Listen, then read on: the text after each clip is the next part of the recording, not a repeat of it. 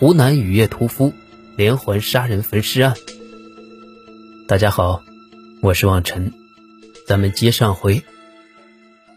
经过调查，事发前一天，这对夫妇俩将收购的棉花卖到镇上的收购站，卖棉花所得的四千多元现金不翼而飞了。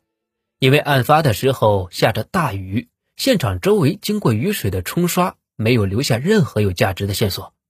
凶手在作案后。曾刻意掩盖了指纹等相关的证据，看来这个凶手很警觉，而且还有很强的反侦查能力。除了留在窗户上的一枚泥脚印外，其余的信息警方是一无所获。然而，这熟悉的作案手法、熟悉的雨天作案，让警方想到了近十年来夺走七条人命的雨夜屠夫。会不会是这个雨夜屠夫在短暂的沉寂之后？再一次的出来兴风作浪了呢。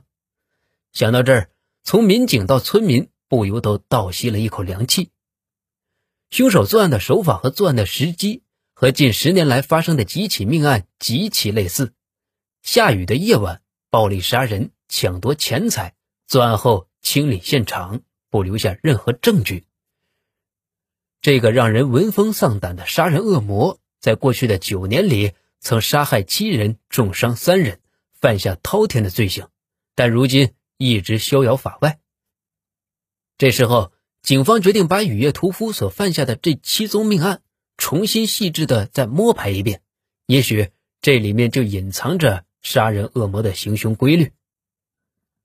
二零零三年，第一起杀人、抢劫、放火案的受害者夫妻是汪长义的堂叔和堂婶而就在第二年。第二起杀人、抢劫、放火案的受害者，则是汪长义的亲妹妹，遇害的时候五十岁。遇害的这三个人都是平日里老实本分的普通人，闲时就做点小生意。遇害之后，歹徒放火焚烧现场，三个人在焚尸之后都难以辨认。根据警方透露，凶手作案的时候很可能是自己带了汽油，作案之后点燃汽油，以图毁尸灭迹。这两起案件导致三人丧生，村里的村民都说这个凶手作案手法太造孽了，被抓到凌迟处死都不为过。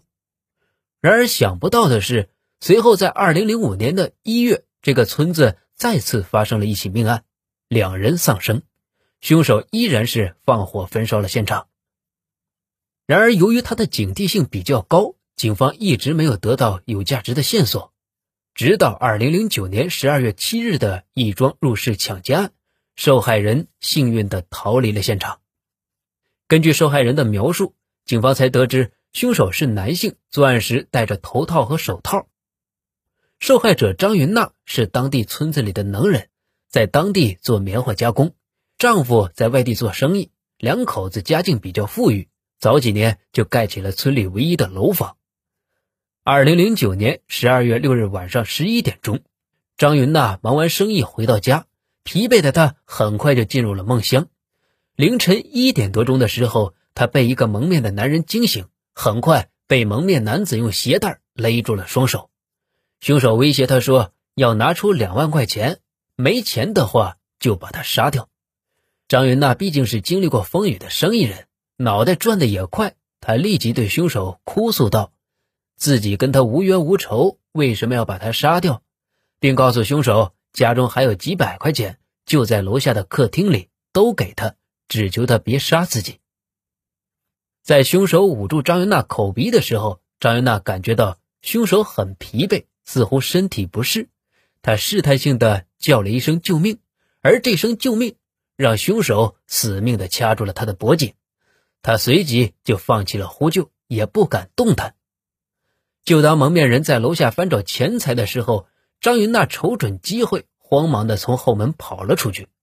凶手见他逃脱，害怕他的呼救会惊动周边的人，也立即从事先被他打开的后门逃跑了。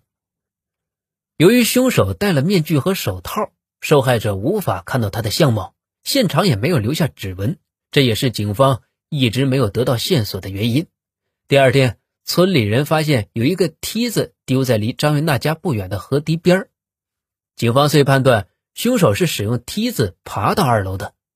而就在张云娜遭到抢劫的两个星期后，临近的另一个村子又发生了类似的入室抢劫案。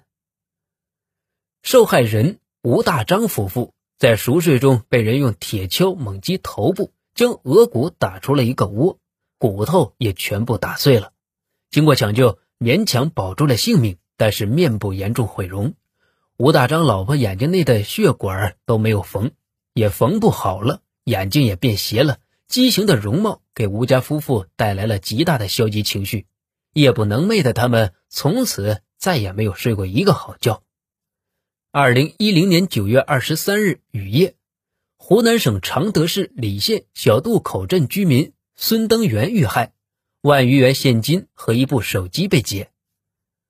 二零一一年十月二十五日，同样是雨夜，湖北公安县甘家场乡东升村村民。甘行端遇害，妻子重伤，家中四千余元现金和两部手机被劫。二零一二年三月二十三日，又是在雨夜，湖南省常德市如东乡胡旭铁夫妇遇害，四千余元现金和一部手机被劫。